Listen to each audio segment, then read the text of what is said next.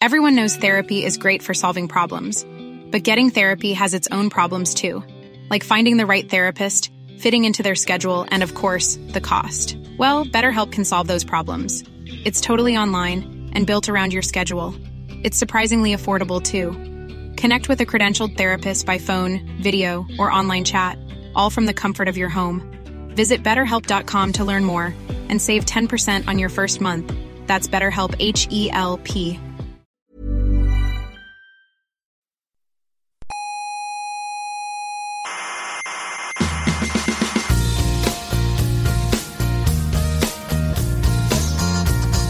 Aquí comienza Coffee Break. Yo lo escucho hasta cuando dicen el tiempo en Málaga y luego ya lo quito. La tertulia semanal de la actualidad científica.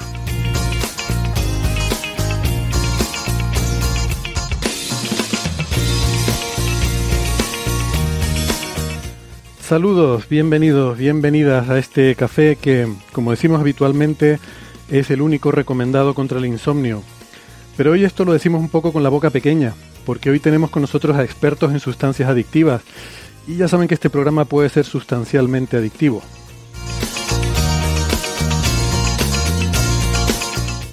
Hoy hablaremos de salud mental y los problemas que nos afectan más frecuentemente de lo que pensamos.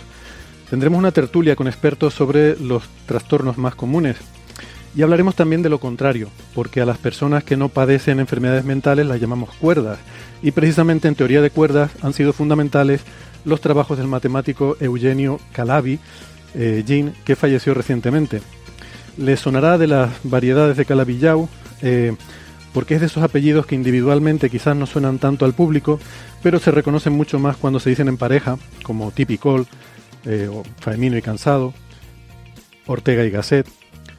Y bueno, también hablaremos de la asimetría CPT, carga, paridad y tiempo, eh, a raíz de un nuevo paper que habla de posibilidades relacionadas con la violación de esa simetría.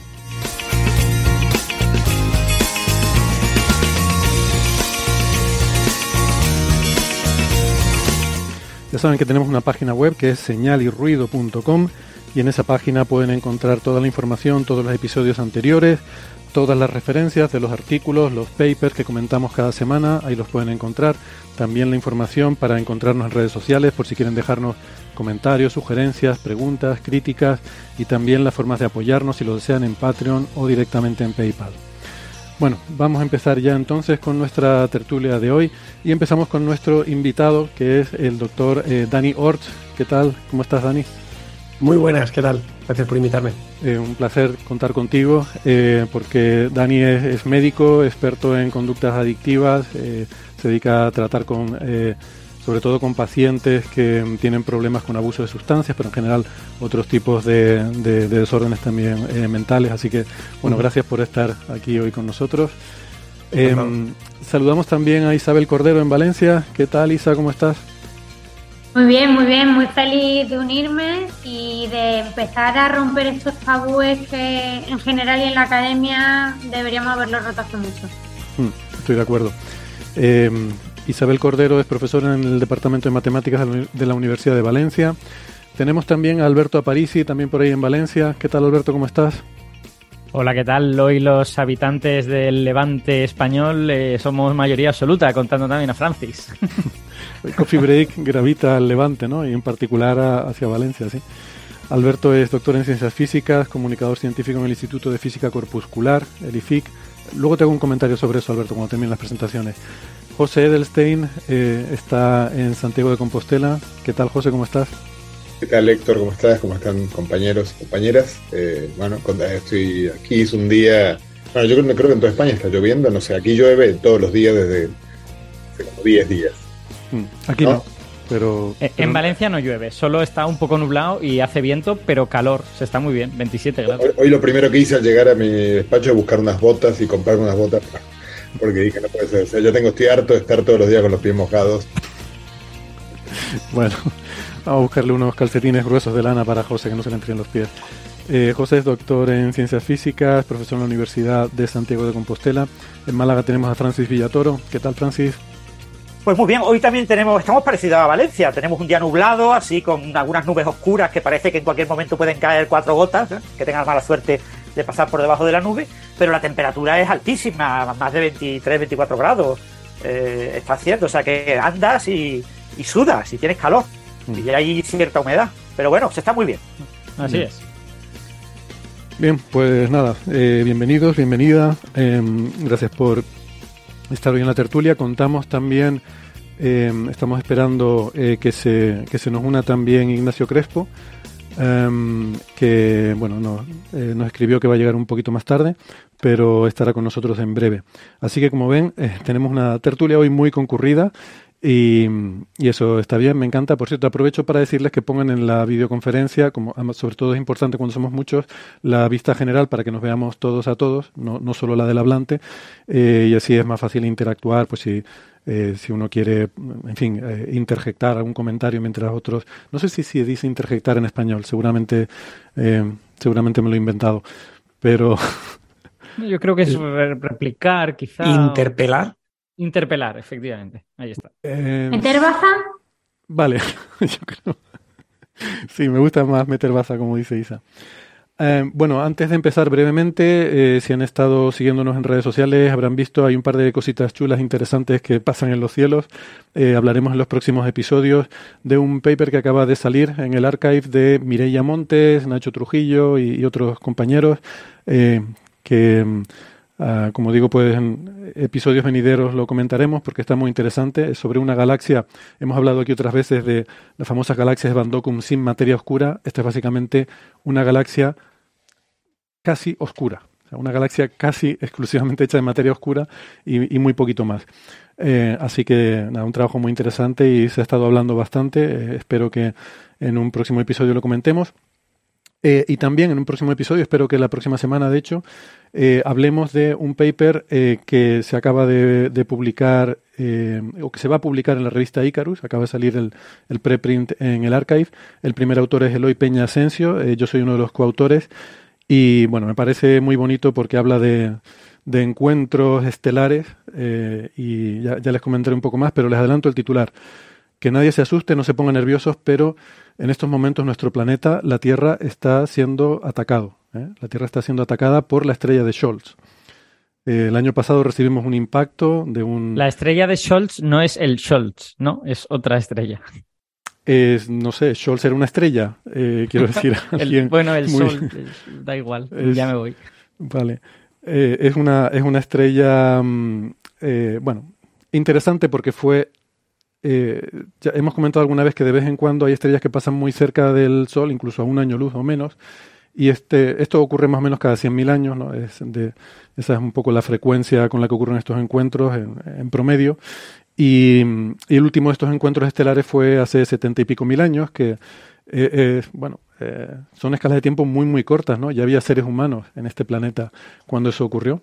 Así que mm, es como algo que, no sé, un evento astronómico que nos, nos toca de cerca, sobre todo si, como se sugiere en este paper, pues estamos recibiendo pedradas eh, a raíz de ese, de ese encuentro, ¿no? Y bueno, ya saludamos a Ignacio Crespo. ¿Qué tal, Ignacio? ¿Cómo estás? Muy bien, siento haber llegado un poquito tarde. Nada, eh, llega justo a tiempo. Acabamos de terminar con los breves y vamos a meternos en la tertulia. Así que bienvenido. Gracias. Y Un placer volver. Un, un placer tenerte. Ignacio Crespo, como saben nuestros oyentes habituales, es médico, tiene un máster en neurociencia. No, no sé si ya lo has terminado. Bueno, no lo acabé. No, no, lo tengo Ah, pausado. Sinceramente hay otras prioridades ahora mismo en mi vida, por lo que yo prefiero decir simplemente que me gusta mucho leer de neurociencia y los galones que se los pongan los que realmente los merecen. De acuerdo, bueno, eh, nada, eh, es cuestión de tiempo. Estamos aquí, te, te apoyamos para que continúes con, eh, con ese Que le estoy dando prioridad a la filosofía, a la carrera. Entonces, bueno, poco a poco. Sí, sí. Hay tiempo para todo en la vida.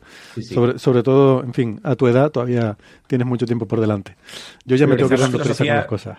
Respecto a un estudio de neurociencia es como lo contrario que te aconsejaría tu madre, ¿no? O sea, primero un trabajo, luego... Sí. Totalmente. Pero yo ya hace tiempo que tomo decisiones contrarias a lo que me aconsejaría una madre. Piensa que en vez de trabajar como médico, como es tu caso, he decidido ir por la comunicación, que ya me dirás las salidas que suele tener. Bueno, en tu caso muchas, ¿eh? Te lo ocurras. Bueno, bueno.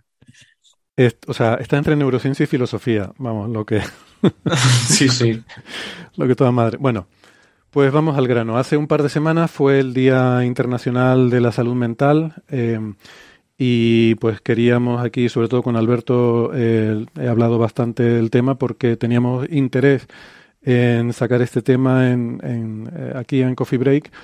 Em, no veo a Alberto, no sé si se nos... Es cosa mía, se debe haberse desconectado. Bueno, yo tampoco. Se acaba de caer, yo creo que sí, habrá tenido algún problema con la wifi. Vale. Y pues eso fue hace un par de semanas y queríamos haber hecho una especie de programa dedicado a ese tema, pero bueno, entre, entre unas cosas y otras se nos ha retrasado. También en parte porque ya saben que la, la, filosofía, siempre he dicho, ¿no? Para Coffee Break, que a mí personalmente me gusta, es que no sea necesariamente ponerle un micrófono a un experto y que llegue y, largue su rollo, que es lo que suele ser habitual en muchos canales de divulgación, sino que queríamos hacer aquí como nuestro, nuestra tertulia habitual, donde el oyente pues vaya familiarizándose con la personalidad, con las manías, con las cosas, ¿no? Y se vaya estableciendo un poco ese vínculo y, que seamos un poco el, el grupito de amigos hablando de las cosas. Em, pero yo personalmente, ¿no? Eh, cada uno tendrá su opinión, pero yo eh, personalmente hago una excepción a esa filosofía, em, en particular cuando se trata de hablar de temas que afectan a, que afectan directamente a las personas, a la salud de las personas y otro tipo de temas así importantes, ¿no? Porque si yo voy a hablar ahora de una galaxia con materia oscura y digo una barbaridad, no pasa nada. Pero cuando estás hablando de temas em, que, que, son de, de salud pública, pues conviene estar bien asesorado. Entonces, en, este, en, esos casos me gusta tener en el programa a, profesionales ¿no? y a expertos. Que eso no quiere decir, tampoco quiero ponerle ahora aquí a, a Dani y a, Ignacio la responsabilidad de, cualquier cosa que pase aquí, eh, que se diga aquí es responsabilidad de ellos, ni mucho menos que cualquiera, en fin, todos somos seres humanos y todos nos podemos equivocar en un momento dado, ¿no? Eso es así. Pero evidentemente es lo responsable, lo adecuado es en un medio de comunicación contar con asesoramiento de expertos, Em, eh, a ver, es como, no sé, eh, un conductor que tenga su carne de conducir puede tener un accidente, le puede pasar a cualquiera, pero lo responsable es no ponerte al volante si no tienes un, permiso de conducir, ¿no? Bueno, pues eso es lo, me parece que es la analogía que, quería transmitir y por eso, pues eso, estoy muy contento de que Dani e, Ignacio nos ayuden en este tema. Eh, es un problema que yo creo que mm, es mucho más prevalente en la población de lo que pensamos y que además parte del problema es el estigma que lleva asociado eh, y por eso hay mucha gente que convive con, eh, desórdenes y trastornos de salud mental sin tener el tratamiento adecuado, sin tener la terapia adecuada, sencillamente porque mm, piensan que es algo raro o, piensan que es algo que deberían gestionarlo mm, de forma individual y personal o porque no sabemos como sociedad cómo tratar con estos problemas y mm, por eso creo, y por lo que hemos comentado aquí internamente, que es bueno visibilizarlo, darle mayor visibilidad. Hay de hecho una corriente ahora entre, sobre todo entre mucha gente famosa, en hablar también de, estos problemas que han tenido. Eh, yo, por ejemplo, que sigo la NBA, eh, pues últimamente hemos visto muchos jugadores que han salido a la luz pública hablando de, de, las dificultades que han tenido que, que, pasar con estos temas y cómo tienen que un poco interiorizarlo y, y, gestionarlo de una forma eh, en privado. Entonces, bueno, eh, creo que es bueno dar visibilidad, salir un poco del armario con estas cosas. Yo me he manifestado porque personalmente he pasado experiencias, una en particular hace muchos años, para que para mí fue terrible y bueno, conseguí afortunadamente superarla gracias a, a la ayuda de, los profesionales.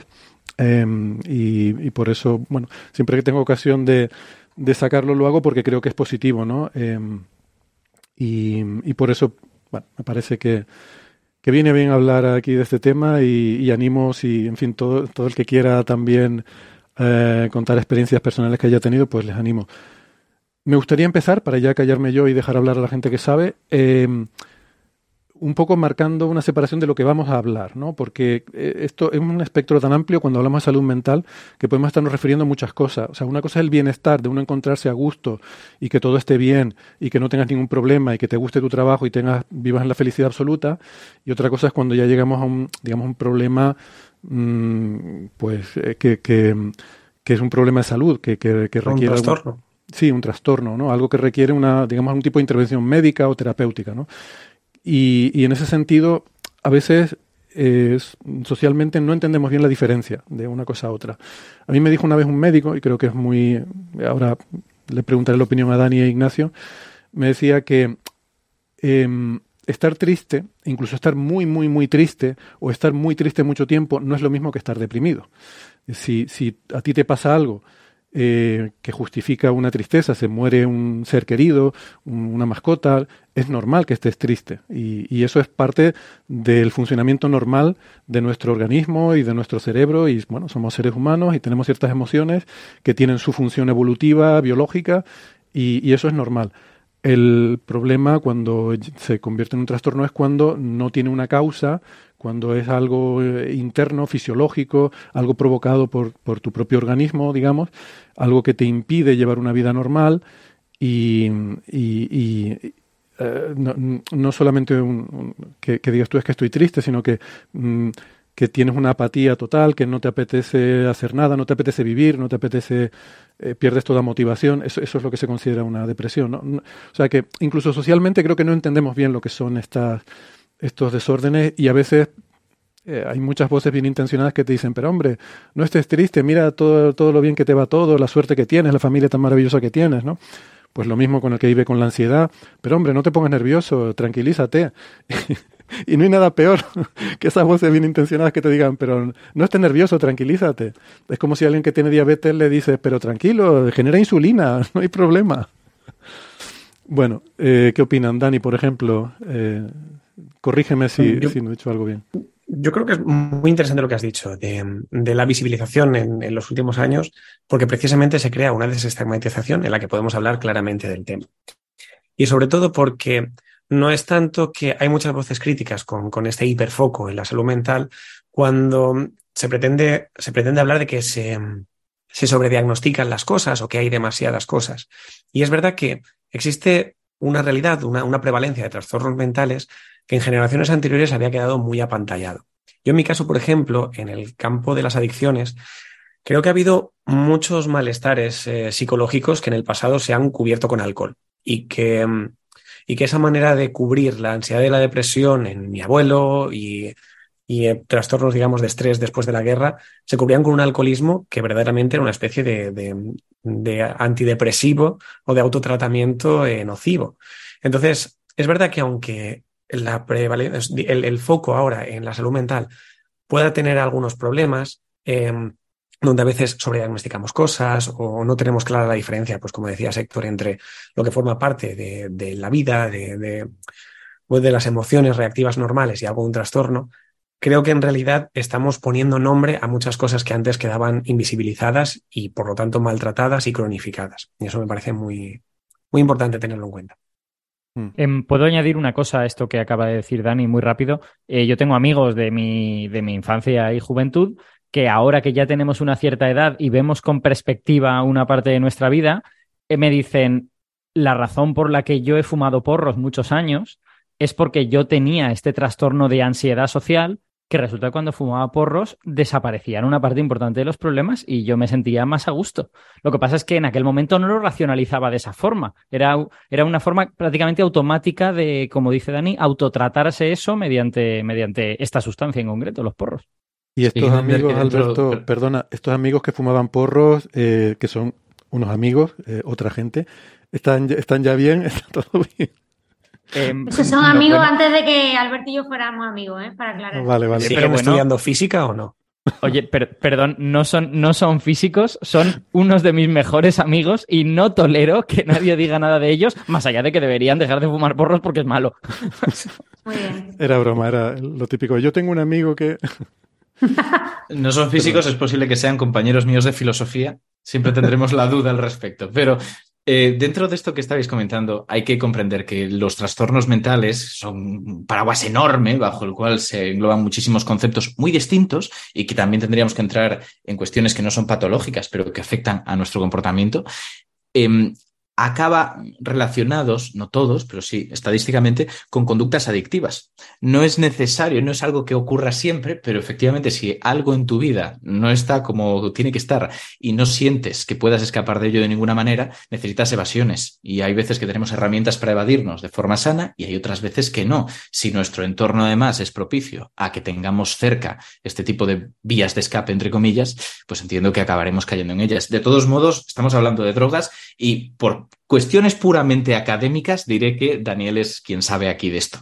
No, no, pero estoy de acuerdo. Precisamente lo que suministran las drogas es un bienestar automático, químico, eh, artificial, pero que en momentos de mayor desesperación uno se aferra a ello. Lógicamente, y esto es algo que digo mucho en clínica, el consumo de sustancias no soluciona los problemas y, y digamos que es una oportunidad perdida para gestionar las cosas de forma psicológica. Por lo tanto, una persona que consume eh, cannabis para relajarse, una persona que consume alcohol para evadirse, es verdad que momentáneamente está reduciendo esos problemas que le generan malestar, pero no está solucionando nada de raíz. Entonces, son parches que se pueden mantener durante muchísimo tiempo y generar muchos problemas, pero la raíz de ello es yo no quiero sentirme mal, y fumar y esnifar y beber me dan un alivio eh, momentáneo. Lo que pasa es que me aferro a ello sin procesar las cosas, sin generar mecanismos de defensa, sin atender, sin aprender a relajarme, sin aprender a gestionar emociones.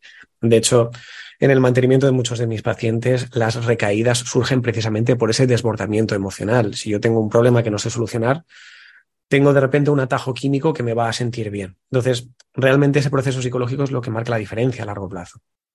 Mm. Hay aquí una cuestión que tal vez no sea tan de perogrullo, porque mucha gente dirá, evidentemente, sí, sí que se relacionan, son vías de escape, el alcoholismo cuando estás deprimido, etcétera, etcétera. Pero pensemos que hay otras vías de escape. La comida puede ser una vía de escape. Comer cuando hemos tenido un mal día es algo que hacemos a veces sin control. Y no es necesariamente malo mientras tengamos otra serie de herramientas para que sistemáticamente no caigamos en ese error. Y lo mismo ocurre con muchas otras cosas. Voy a poner otro ejemplo por el cual hasta el deporte puede ser una vía de escape si se hace de forma absolutamente extrema. Uno de los luchadores de la UFC, que es de artes marciales mixtas, eh, más conocidos ahora mismo es Son Strickland. Si tú ves unas declaraciones de Son Strickland, le puedes diagnosticar mil cosas, pero de verdad que ha tenido una infancia tremendamente conflictiva. Dice cosas como, a vosotros lo que os falta es un padre alcohólico que es de una paliza. dice cosas que claramente están fuera de la normalidad de una persona que ha vivido situaciones muy duras. Y dice que el único momento en el que se siente vivo es cuando está dentro del octógono luchando. Esto se puede llevar a muchas otras situaciones. Personas que de repente encuentran algo que da sentido a una vida que por el motivo que sea está vacía o es incómoda. Es incómoda porque tiene problemas, que hace que no estén a gusto consigo mismos, a gusto con las situaciones. Y, tenemos que tenerlo en cuenta, porque todos podemos estar de alguna manera eh, sublimando nuestros problemas con, con estas cuestiones. Sí. Hay, una cosa que ha dicho Dani que me, ha como levantado la, la lucecita, porque Dani dice, eh, a veces estas sustancias sirven para dar una especie de eh, solución momentánea que evita que resolvamos esto mediante una terapia o mediante una mejor comprensión de qué es lo que está pasando en, en el interior de nuestra mente, ¿no? Eh, eso, curiosamente, me recuerda a cuando, eh, bueno, yo he estado en tratamiento psiquiátrico y psicológico desde el 2017, que me diagnosticaron ansiedad bastante fuerte y ahora estoy ya muy bien. Este es el, este es el año que mejor estoy de los últimos seis o siete, de lo cual me, alegra mucho. Eh, pero bueno, lo venía a decir porque cuando me dieron medicación, estuve año y medio tomándome una medicación, un inhibidor del retorno de la serotonina, que si queréis ahora nos explicáis lo que es. Eh, lo venía a decir porque, porque me decían, con esta medicación tú te vas a sentir mejor. Y es un hecho, ¿eh? Yo me sentía mucho mejor. Hasta el punto de que en algún momento me hacía comentarios a mí mismo un poco tóxicos, del tipo, eh, entonces la gente normal se siente así. Porque, eh, claro, es decir, yo no soy normal, ¿no? Por, por tener ansiedad. Bueno, pues tener ansiedad es normal, lo tiene mucha gente. Lo que ocurre es que efectivamente la gente con menos ansiedad se siente así, efectivamente, o más o menos. bueno, pero lo que me decía, lo que me decía la doctora es eh, esta medicación a ti te va a hacer sentir mejor, pero no te la deberías tomar indefinidamente. Deberías tratar de abordar los problemas que tienen, que tienes, que te están generando toda esta ansiedad, y eventualmente podrás retirarla y tener una vida funcional y razonable sin necesidad de tomarte esta medicación. O sea que es, es un poco el mismo razonamiento, ¿no? La propia medicación que te recetan tampoco debe ser como el final del camino, sino que lo ideal es que sea la manera de poder establecer unas, unas condiciones adecuadas para hacer una terapia de forma eh, exitosa. Yo, pues José primero. un pequeño comentario que quería hacer, un comentario que debería hacer Nefrechiti si estuviera aquí, es que la palabra adicción eh, viene del no poder hablar, es, la negativa de la adicción.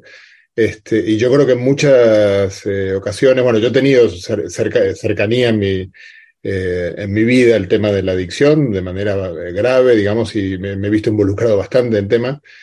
Y, y bueno, yo creo que mucho de lo que, de lo que no, me acuerdo el nombre del luchador que, mencionó Ignacio, pero bueno, muchas de estas acciones de consumir, de, de meterte en un octógono a, darte hostias para, eh, en el fondo es para, mm, por, bueno, mucho tiene que ver con no poder expresar algo que te pasa, ¿no? Eh, creo yo. Antes que nos pongamos más químicos, pues luego ya vendrán todas las, las, este, la, medicación y la química, y yo como, buen argentino tengo que hacer este comentario que pasa más por lo por lo simbólico, por lo psicológico, digamos, que por lo, los eh, eventualmente deficiencias fisiológicas.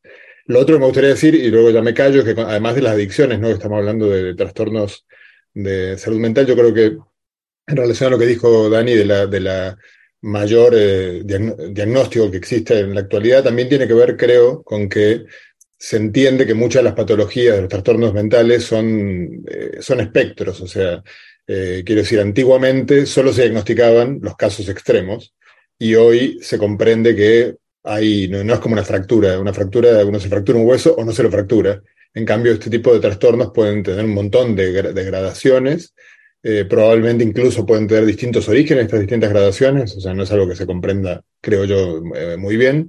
Y entonces hoy el diagnóstico es mayor también, pues se diagnostica en casos en apariencia menos severos, pero con la idea también de ser de prevenir, ¿no? Porque no, esperar a que se conviertan en más graves. Bueno, yo quería hacer dos apuntes. Eh, el primero, algo que me ha gustado mucho que ha dicho Alberto, que es precisamente ponerte en esa situación donde es más manejable psicológicamente. Yo siempre, suelo decir que uno no puede aprender a nadar cuando se está ahogando. Entonces, hay muchos trastornos en los que desubican mucho al sujeto y te producen mucha disfunción, mucha, mucha desadaptación en su vida. Y por lo tanto, primero hay un paso de, estabilización donde entonces se puede abordar tanto los profesionales al paciente como el paciente a sí mismo. Entonces, en esos momentos, por ejemplo, de, ansiedad, donde, donde te arrolla tanto, tienes que hacer un paso previo donde, donde la terapia entonces será efectiva, porque si no, no, no eres capaz, digamos, de avanzar. Y después lo que decía José es, es cierto, hay muchas, eh, se, ha, se, ha ido se ha ido transitando de un diagnóstico muy categórico, de lo tienes o no lo tienes, a una especie de espectro, donde, claro, siempre es problemático saber dónde pones el punto de corte, eh, donde realmente dices, vale, pues esta tristeza de repente eh, entra ya como síntoma depresivo.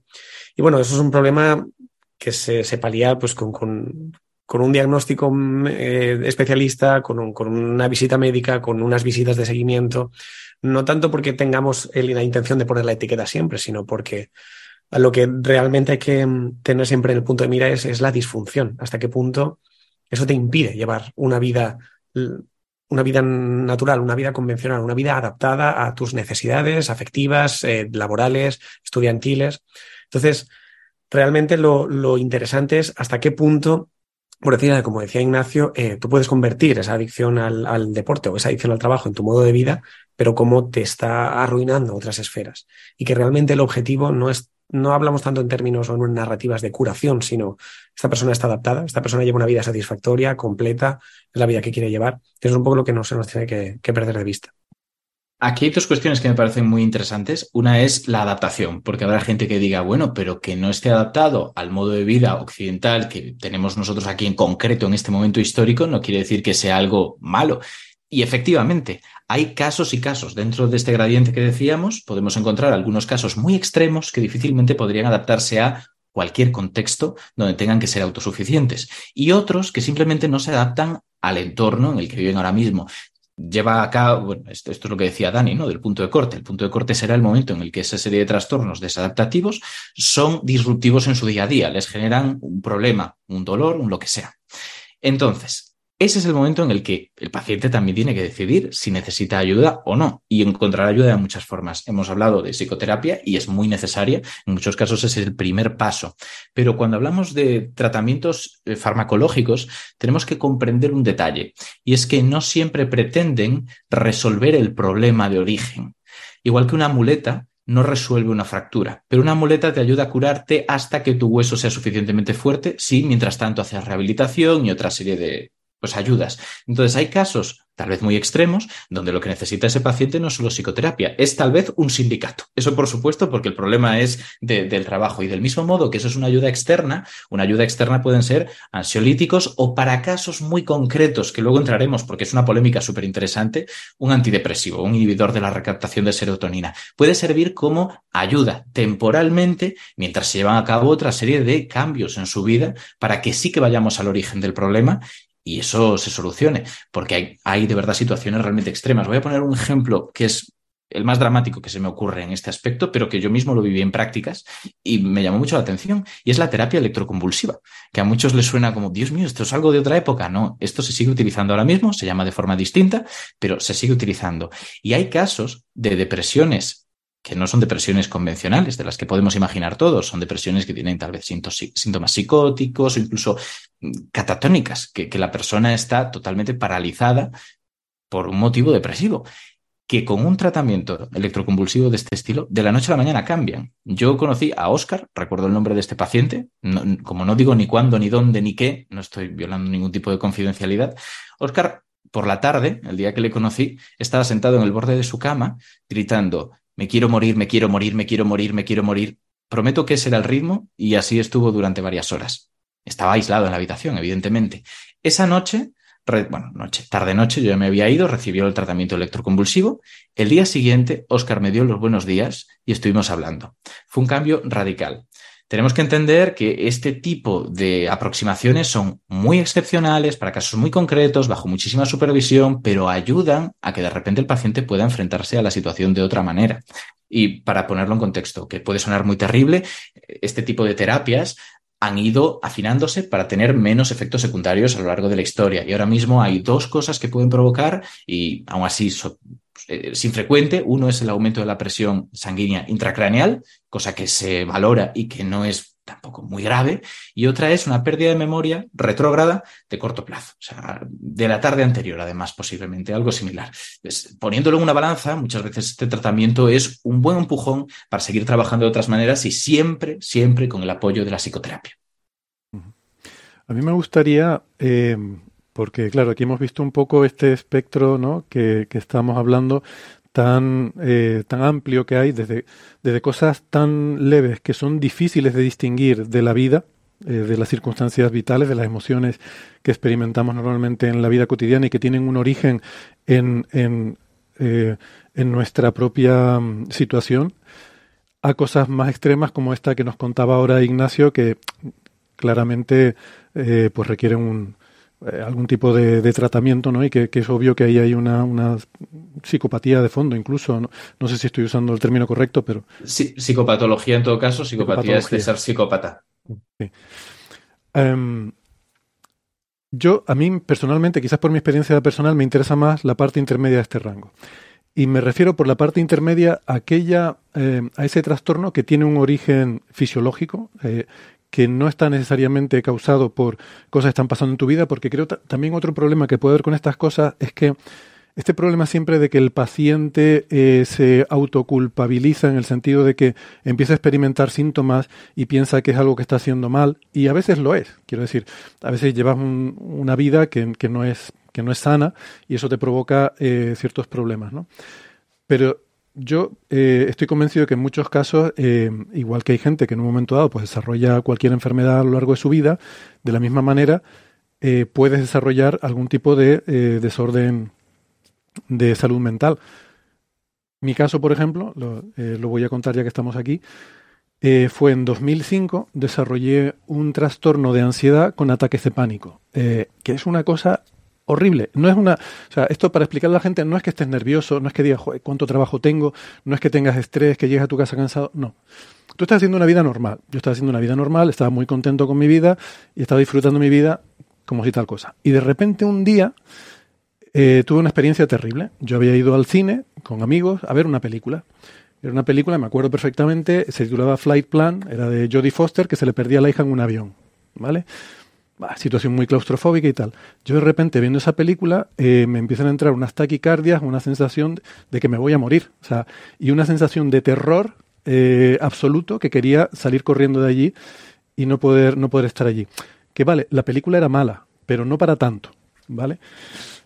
La reacción era claramente exagerada, ¿no? Y era una reacción fisiológica a todos los niveles. Eh, además, no es solo la taquicardia en el sentido de que se te acelera el corazón, sino hay una sensación muy extraña en estas taquicardias porque hay como una, hay una descoordinación entre lo que tu cuerpo debería estar haciendo. Tú percibes que ese ritmo, a veces el corazón se te acelera, eh, pero de alguna forma está compasado con tu expectativa biológica de lo que debe estar haciendo, eh, ¿no?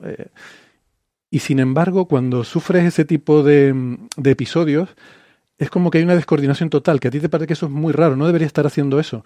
Sientes que te falta la respiración, pero estás respirando, o sea, es una sensación terrible. Claro, ¿no? es, es, como si el cuerpo se preparase ante un peligro, pero no hay peligro. Entonces, eh, hay una disociación entre tu cuerpo está preparado para, para una lucha, para, para una ansiedad enorme, pero eres consciente de que no hay nada así.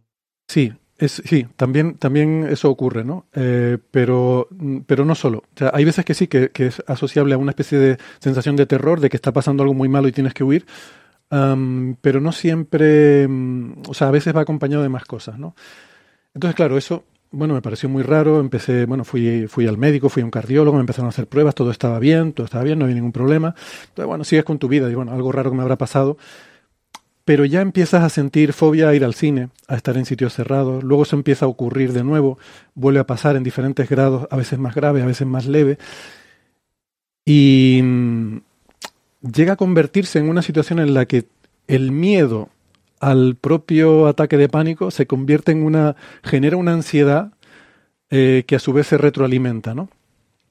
Eh, entonces vives continuamente en una especie de estado de tensión en el cual eh, no quieres estar en un espacio cerrado porque tienes miedo de que te dé un ataque en medio de ese sitio y tengas que salir corriendo, porque tu, tu reacción es la de huir, la de, la de no puedes estar con gente porque tienes miedo de, estás en una situación social y tienes miedo de poder tener una reacción de repente que no sea comprensible. O de, o de tener que dar explicaciones. Eso me sí. ha pasado a mí. O sea, a mí, a mí me ha llegado a dar una, un ataque de ansiedad y decir, por favor, que no venga ninguna de estas personas que, que hay por aquí bambando por esta casa, porque lo último que quiero es tener que dar un, una explicación ahora mismo de esto que yo mismo no sé explicar. Sí. Yo, yo, es que creo que, que eso es un punto fundamental. O sea, que no solamente es el desconocimiento. O sea, hay veces que preguntamos simplemente en plan, dime cómo que puedo ayudar, ¿no? ¿Cómo puedo ayudar? Pero eh, no es eso. Yo creo que cuando uno no habla de esto, muchas veces no es porque no quieras ayudar, no es porque sabes que vas a provocar un rechazo o una, un aislamiento o vas a ser el bicho raro. O sea, yo esto me lo he preguntado muchas veces y como hay veces que me, me ha costado más tiempo, pero creo que luego he visto más gente que lo que a mí me pasaba le pasaba a más gente, pues te sientes un poco mejor. Pero eso de soy el bicho raro que sí. nadie me va a entender, que esto no le está pasando a nadie, que nadie va a ser capaz de ayudarme, que voy a ser en una esquina. O sea, este tipo de cosas yo creo que para mí fue, bueno, de lo peor, ¿no? O sea, de lo peor es como si alguien me pudiera decir algo y yo pudiera ayudar, genial. Pero es que esa persona tiene miedo hasta de decírmelo a mí, que probablemente soy, vamos, un buen amigo, me refiero. Eh, y, y voy a dar otra vuelta de tornillo en el mundo académico. Esto lo pensé hace poco y me dio escalofrío. ¿Cuántas personas tienen personas a su cargo y cómo reaccionarían frente a este tipo de situaciones? Me refiero, eh, no estoy hablando solo de directores o directoras de tesis, en general, tú tienes personas a tu cargo, vamos, mmm, yo si estuviera cerca, no a mi cargo, cerca y viera que algo no funciona, me acercaría con toda la, no sé, poca invasión po posible diría, no sé qué pasa, seguramente le pasa a mucha más gente, ¿cómo puedo ayudar? No sé, ¿no? Pero es que el, la reacción que veo muchas veces es todo lo contrario.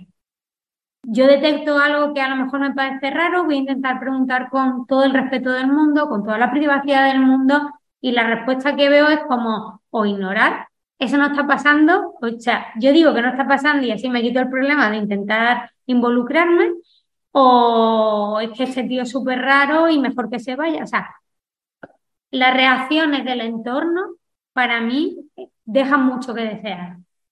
Probablemente por falta de información o de formación o de lo que sea. Es que hay mucha falta de conocimiento también. Hay una cosa que quiero añadir aquí porque estoy totalmente de acuerdo y voy a aprovechar para hacer un poquito de publicidad de Mentescopia, que es un proyecto en el que colaboro desde hace ya varios años y yo me, me encargo de la parte de podcast. ¿Qué es lo que ocurre? Que realmente el proyecto está orientado a chavales, a niños. Y diréis, ¿qué hace un podcast ahí? Porque vamos a ser realistas, los niños no escuchan podcast por lo general y desde luego no escuchan podcast que no tengan un vídeo asociado. Y nosotros no somos tan modernos como en Coffee Break, todavía no tenemos el vídeo puesto. Entonces, ¿qué estamos aportando? Bueno, pues mi aproximación intenta ser a la familia, a la gente del entorno de esos chavales, a sus amigos mayores, a los que sí consumen podcast y que le van a tener cerca, para que sepan en qué consisten esos trastornos mentales, esas situaciones y puedan orientarlo y simplemente con el conocimiento humanizar un poco la situación, que ese es uno de los grandes problemas, que o pasamos de esto no tiene importancia, ¿por qué no intentas animarte? que es, bueno, pues quitarle hierro, a lo contrario, considerar que eso es pues prácticamente está roto por completo. Esto es una enfermedad que te deja inhabilitado como persona y es una exageración hasta cierto punto, porque hay mucha gente que afirma barbaridades de este estilo, como que alguien que tiene determinado trastorno mental no debería votar. Entonces, tenemos que tener en cuenta esto. Ignacio, yo me sentía eh, un bicho raro. O sea, parte de la razón de que no quisiera hablar con la gente es vergüenza. Sentía que, me, que estaba en un proceso de autodestrucción y que me estaba volviendo loco. O sea, yo estaba convencido eh, de, que, de, que no, de que no estaba bien mentalmente y que estaba sufriendo un proceso de, deterioro que iba a terminar eh, totalmente, eh, vamos, perdiendo el juicio. Creo que Dani quería decir algo. Claro, pero de ese desconocimiento nace el estigma de no entender las cosas y no saber juzgarlas, y de ese estigma nace el autoestigma, que es la manera de todos esos prejuicios que tú has tenido siempre hacia las personas con trastornos mentales, te lo aplicas a ti.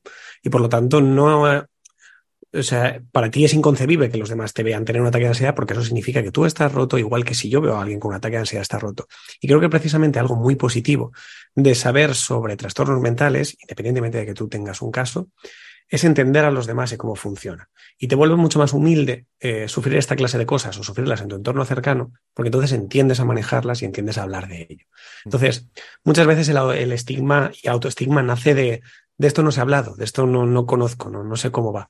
Y ese conocimiento va poco a poco suavizando las cosas, normalizándolas, entendiendo como lo que es, un trastorno más.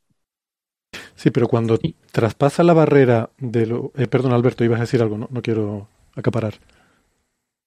Era muy breve, solo, solo quería decir que para mí eh, una transición importante fue la transición a poder hablar de estas cosas. O sea, de, de, pasar de no contárselo a nadie, yo no lo entiendo muy bien, no estoy muy seguro si estoy un poco loco, pensamientos parecidos, eh, resueno un poco con lo que acabas de decir, Héctor, a empezar a decirle a la gente, mira, yo tengo ansiedad, de vez en cuando me pasan cosas, a, eh, en el momento en que estoy teniendo un ataque de ansiedad, poder contárselo a la gente y poder, poder llamar a un amigo y decirle, me está pasando esta cosa, estoy viendo esto. O sea, todo ese proceso, que, que fue largo, eh, tardé, tardé bastante en recorrer todo ese camino, ha sido un proceso muy bueno, porque ha pasado de, de ser una especie de monstruo al que no puedo ni mirar a, bueno, ahora sé qué es, sé qué propiedades tiene y puedo contárselo a la gente, ¿no? Y además sé que no es un problema contárselo a la gente. Y solo eso ayuda un montón. No, no es la única parte, pero, pero es una parte interesante. ayuda mucho. Eh, Isa, creo que querías decir algo y como además tienes que ir pronto. Sí, me voy a ir pronto. Mira, yo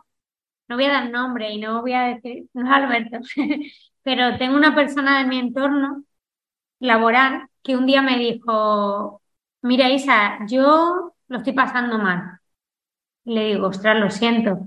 Y dice, le digo, ¿puedo ayudar de alguna manera? Le digo, solo quiero preguntarte, esa persona me dijo, solo quiero preguntarte si alguna vez necesito hablar contigo, si puedo hablar contigo. Y yo le dije, por supuesto, y si yo no puedo ayudar suficiente, buscamos entre todos, entre los dos al menos, qué manera puede ser la mejor. Para mí ese día fue decir, mira, puede que las matemáticas se me den regular, pero esto ha sido un éxito. Hoy ha sido un día de éxito para mí. Entonces, en fin, lo que dices, lo que dices también, hay veces que, tener algo cerca o vivirlo te hace crecer esa empatía, o no sé, o normalizar las cosas. Pero igual que no tengo que haber pasado por una enfermedad para saber que puedo ser un poquito más empática con la persona que está pasándolo mal, pues no sé, que, que pongamos un poquito de, o sea, si no sé algo, puedo preguntarlo de manera respetuosa. Y necesitamos meter este tema en el diálogo diario, eh, familiar, laboral, no lo sé. De todas maneras, en fin, ese día fue para mí muy importante. Si quería comentarlo antes de que me tenga que ir. Bueno, pues nada, gracias Isa y eh, gracias por haberte unido hoy. Em, eh, yo quería retomar un poco el, el, tema de lo que estaba diciendo por porque todo esto que estamos hablando de hablar y la parte psicológica está muy bien, pero muchas veces no es suficiente.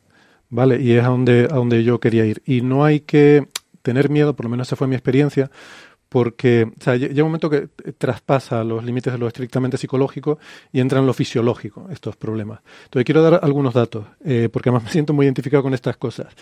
En Estados Unidos, de, a ver, eh, bueno, hay, hay, varios datos que podría dar. Este me parece particularmente interesante. De las personas que ingresan en, la, en el emergency room, en, la, en urgencias, las personas que, ingresan en urgencias eh, con sospechas de infarto, el 60%, bueno, el 80% no son, no son relacionados con, con eh, nada cardíaco, el 60% son ataques de ansiedad. ¿Vale? Bueno, esto me ha pasado a mí. Eh, yo llegué a estar en, en alguno de estos ataques pensando que estaba sufriendo un infarto, porque eran, o sea, todos los síntomas bueno, todos los síntomas, no lo sé, nunca he tenido un infarto, pero es lo que uno se imagina. Yo sentía algo raro que pasaba con mi corazón, la forma en la que las, esas taquicardias, además con, parecía como eh, con arritmia, una cosa como que estaba descontrolado completamente, em, no tenía la sensación de que no respira, o sea, respiraba, pero mm, me asfixiaba, ¿no? Como cuando hiperventilamos, que eh, sientes que el aire entra y sale de tus pulmones, pero pero, pero te mareas por sientes que te falta oxígeno todo ese tipo de sensaciones. Yo, de hecho, soy parte de esa estadística. Yo soy una persona que acabó en Estados Unidos, en aquella época yo vivía en Estados Unidos, en 2005, eh, en una sala de urgencias, me hicieron todas estas cosas, me metieron en una ambulancia, todas estas cosas que vemos en las películas, eh, y acabé en urgencias, ¿no? Eh, y no tenía nada. Estaba perfectamente bien. Pero fisiológicamente había una serie de, de reacciones y ya venía yo de, este trastorno de ansiedad, o sea, yo sabía que había algo que no estaba funcionando correctamente con la parte eh, mental. Pero mm, tenía consecuencias físicas y fisiológicas también. Entonces, claro, yo sí que estaba, empecé a ir a psicólogos, empecé a hacer, bueno, todo tipo de terapias, todo muy bien, hablar con gente, todo eso está muy bien, te ayuda, pero aquello no me estaba ayudando, no me estaba curando. Iba, de hecho, iba yendo a peor. Estos ataques de pánico, que como digo es es una cosa que realmente solo quien lo vive lo puede, lo puede entender, porque es como, es como un terror puro, que no está ocasionado por nada, que es, es interno, es generado, es como todos tus receptores de, de, de miedo, de, de, tensión, de estrés, de ansiedad, es como una pesadilla, es, es, una, es el orgasmo del terror, para que nos hagamos una idea. Es la, la reacción qué, qué buena metáfora. Qué buena metáfora, me encanta. ¿Me, dejas que, diga una anécdota muy graciosa que además Ignacio y Dani la conocen, que me pasó a mí? O sea, yo con, con el paso del tiempo eh, he llegado a entender mejor los ataques de ansiedad, a saber que no me estoy muriendo. Yo al principio también creía que me estaba poniendo enfermo o algo por el estilo, eh, y, a, saber pues que hay una serie de síntomas estandarizados que me suelen pasar y que han ido cambiando, ¿no? Pues, da la sensación de que he ido desactivando unos y mi mente se ha ido inventando otros que me dan, que me dan más miedo que los que ya he desactivado o algo así. Bueno, la cuestión es que eh, a raíz de eso, yo sé que cuando me pasan ciertas cosas, la probabilidad de que se desencadene un ataque de ansiedad es, es, más alta, cuando tengo ciertas sensaciones. Y a veces lo que he hecho es tomarme un diazepam, que es una de estas benzodiazepinas, eh, de forma preventiva. Bueno, pues una vez que hice eso, efectivamente acepté, se desencadenó un ataque de ansiedad unos minutos después, pero yo eh, tenía mi cuerpo relajado gracias a la medicación. Entonces estaba viviendo solo los efectos puramente psicológicos del ataque de ansiedad. Y me sucedió lo siguiente, yo estaba en la cama, eh, me empecé a encontrar mal y tal, encendí la luz y entonces vi que uno de los, un sinfonier, una cajonera de mi, de mi habitación, tiene roto una de las, uno de los, eh, de los mangos para abrir los cajones. Tiene dos mangos cada cajón, pues uno no está. Y yo vi que faltaba ese, esa agarradera y sentí un terror inenarrable porque faltaba una agarradera para, para el cajón, lo cual eh, demuestra lo surrealista que es la experiencia, ¿no? Realmente. Eso es, a eso me refiero que no está relacionado porque cuando te empieza a pasar, empiezas a pensar, debo evitar el cine, debo evitar la gente, vas evitando cosas, vas generando fobias a todas esas cosas, pero es que es que da igual, es cualquier cosa te produce esa reacción. Por lo tanto, No basta con decir, bueno, es que tengo que arreglar las cosas en mi vida. Que está... No, mi, vida estaba todo perfectamente bien y, y, de hecho yo no quería cambiar nada. O sea, si me dices, pues es que ahora tienes que dejar de hacer tu trabajo, pues bueno, eso quiere decir que tengo un problema porque me está limitando, me está limitando mi vida, ¿no? Entonces, total, que después de todas estas historias y de, y de mucho, mucha terapia y mucho eso, aceptación, entender que no te está pasando nada. Esa es la siguiente fase. Dices, bueno, estoy sufriendo este ataque, yo sé que no me voy a morir, se me dispara el corazón, paso estos síntomas eh, horribles, pero sé que, en el fondo sé que no pasa nada. Lo racionalizas, pero aún así se pasa mal. Y aún así acabas generando rechazo a ciertas situaciones. ¿no? Al final, tomé una decisión un día y eh, al final, es, es lo que quería, lo que quería contar aquí. Una cosa que no solemos hacer, que nos da mucho miedo. Eh, pero yo estaba tan mal que dije, voy a ir a un psiquiatra y que maneja por donde sea. Así de mal estaba yo. Eso fue en 2006, después de llevar como seis meses con esta situación que iba yendo a peor, a peor, a peor. Después de, como digo, muchas cosas, diferentes psicólogos, tal. Eh, fui a este psiquiatra, el doctor Kuhn se llamaba, nunca me acuerdo, le, tengo un, es una de las personas que más cariño le tengo en el mundo, no sé si seguirá vivo, pues ya era un señor mayor, y a pesar de que no, no creo que haya estado más de dos horas sumando todo con este hombre, porque desde el principio, primero, eh, me transmitió que lo que yo tenía era una cosa conocida, eh, un diagnóstico, que ya me lo habían dicho otros también, pero, pero de alguna forma él fue capaz de, de transmitirme, ¿no? Eh, que realmente no era un bicho raro y, me puso una medicación. Eh, cosa con la que también yo tenía mucha fobia, ¿no? Todos tenemos muchos reparos a la medicación psiquiátrica. Pensamos que es una cosa, pues poco menos que hay que estar loco prácticamente para eso. Y yo al principio fui, fui muy, muy contrario. Digo, pero no podemos hacer algo antes y tal. Dice, mira, déjate de tonterías. Te voy a recetar, además, mira, te voy, te voy a recetar una cosa que se llama Prozac, que esto es la aspirina de la psiquiatría. Y esto lleva usándose 60 años, esto es súper conocido, no, no genera adicción, no genera... Esto, de verdad, esto es casi, casi homeopatía. Esto es casi homeopatía psiquiátrica. El hombre sabía que yo tenía un background científico, ¿no? Entonces digo, bueno, aún así me costó mucho.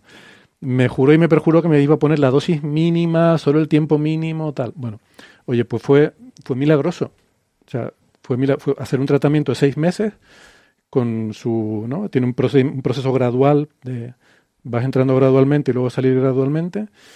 Y efectivamente también una benzodiazepina como Alberto para mientras dura el tratamiento, si te da algún ataque de ansiedad, algún ataque de pánico, te tomas la benzodiazepina que tiene el efecto instantáneo para... Lo que llaman el rescate.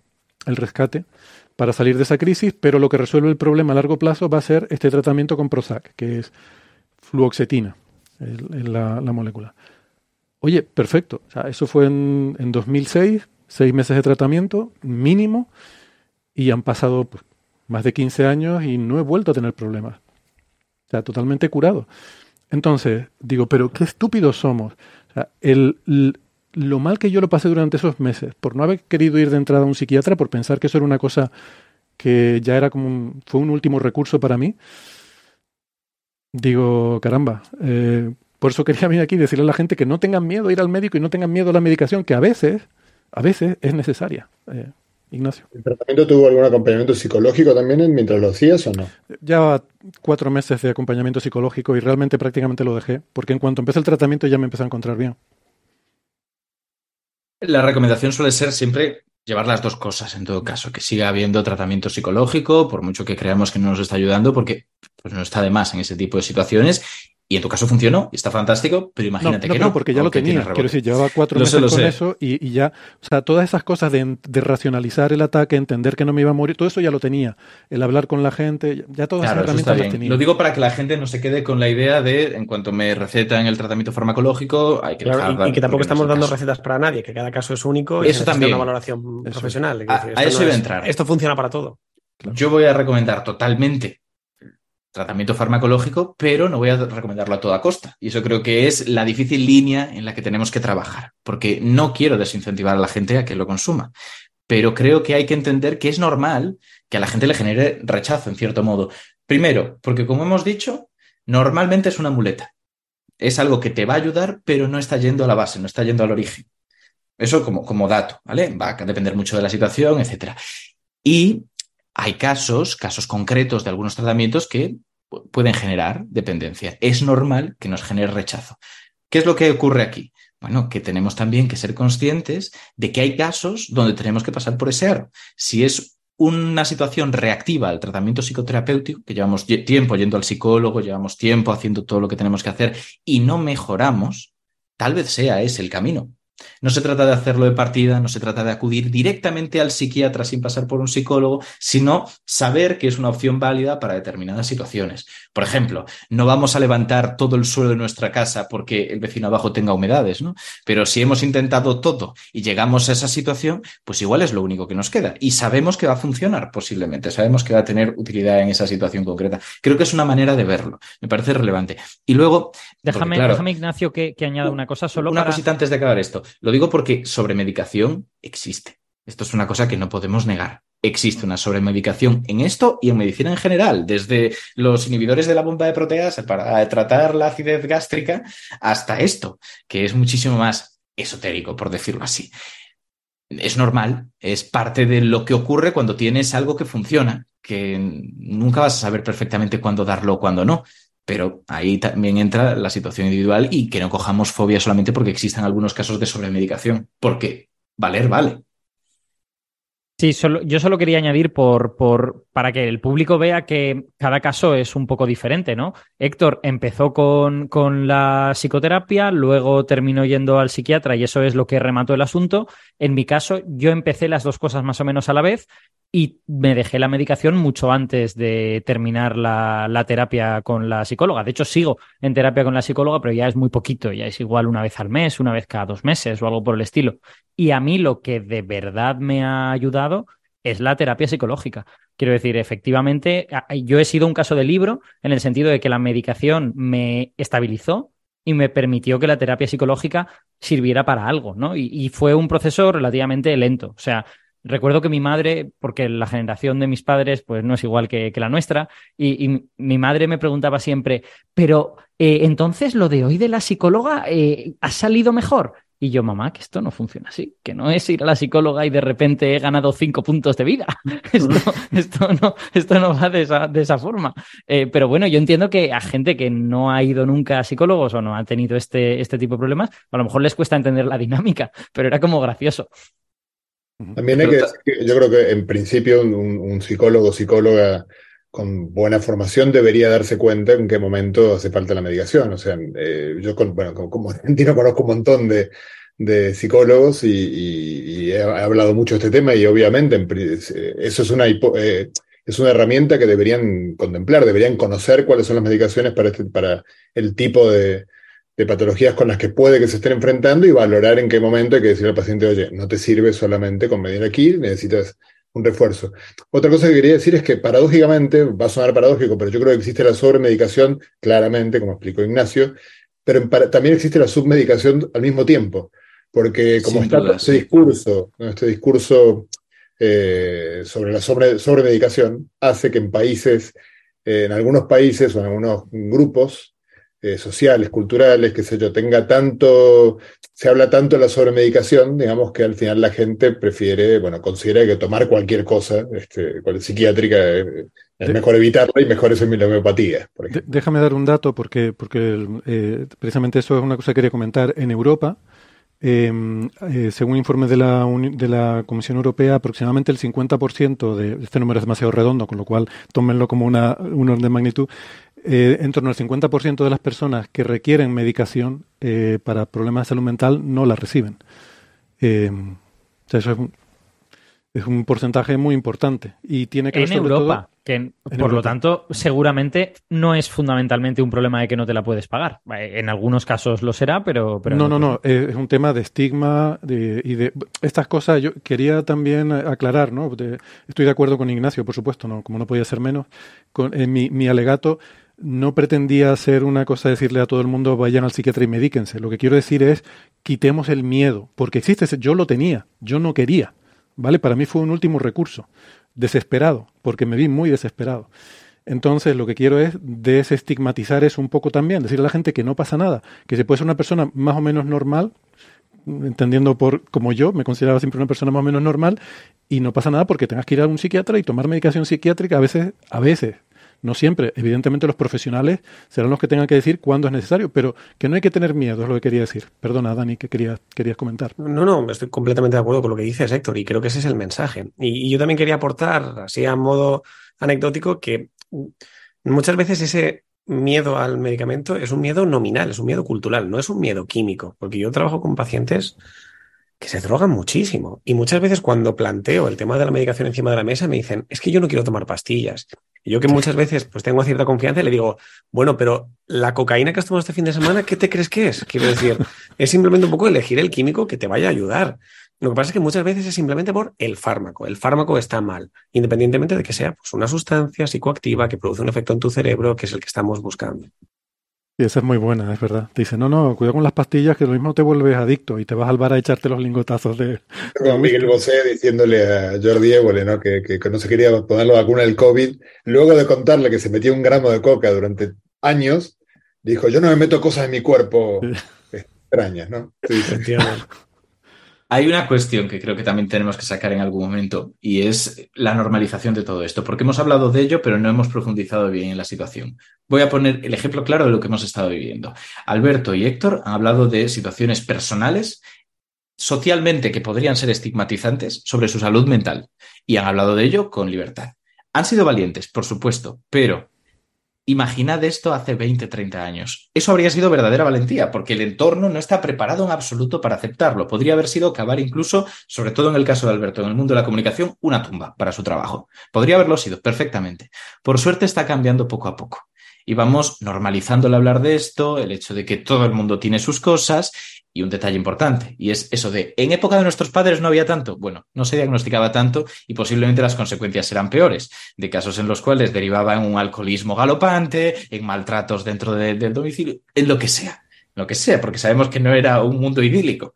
Así que algo estaba ocurriendo. Bueno, pues esa normalización es un buen primer paso.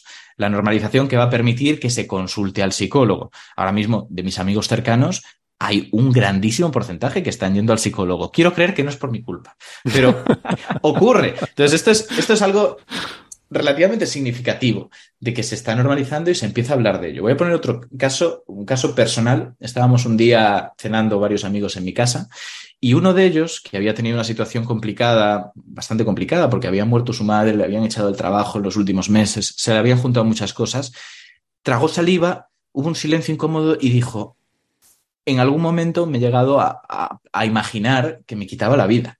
Lo dijo realmente con el peso que tiene esa frase.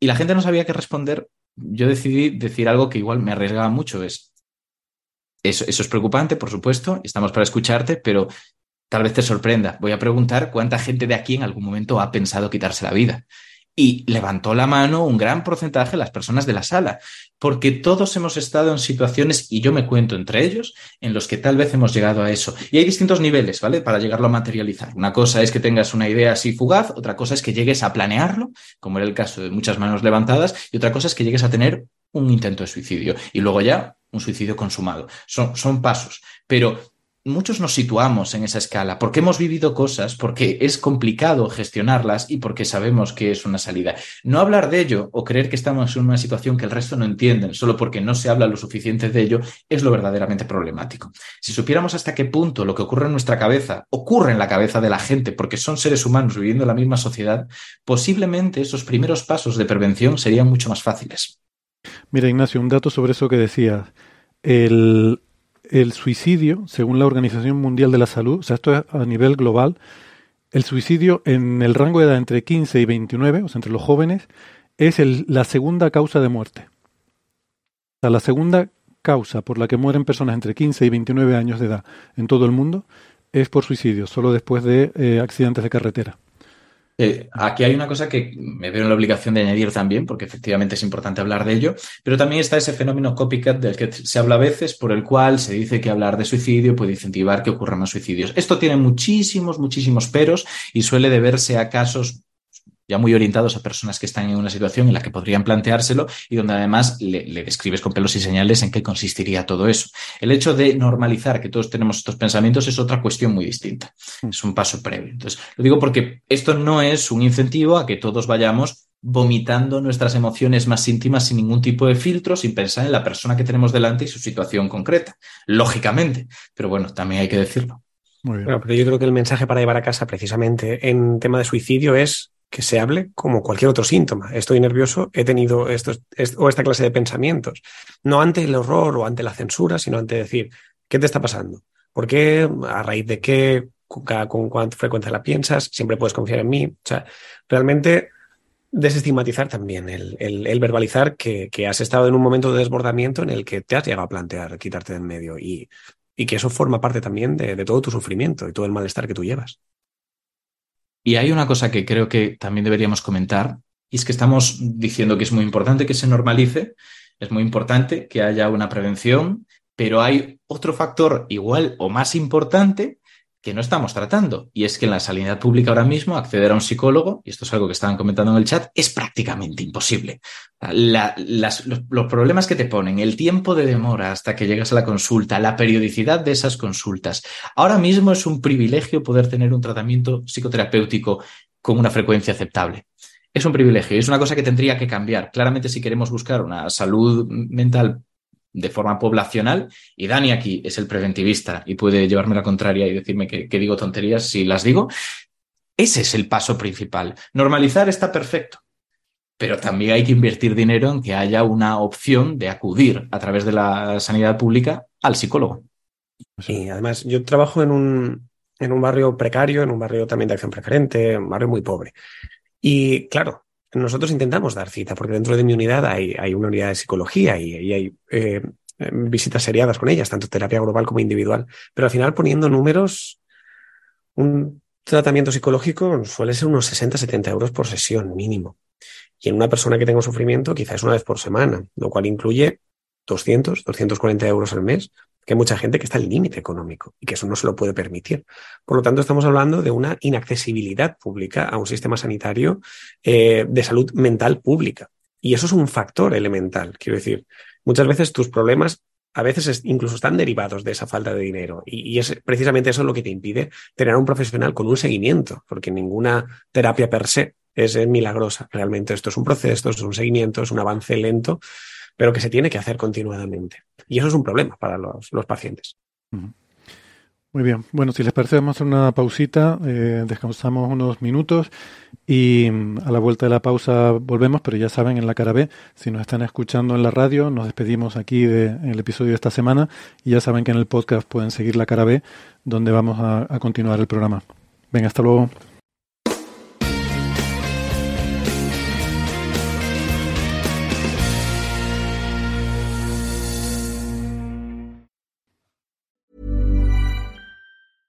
Selling a little or a lot?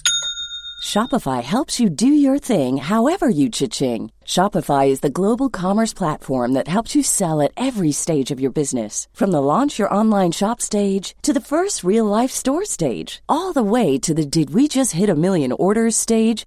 Shopify is there to help you grow. Shopify helps you turn browsers into buyers with the internet's best converting checkout. 36% better on average compared to other leading commerce platforms because businesses that grow grow with Shopify. Get a $1 per month trial period at shopify.com/work. shopify.com/work.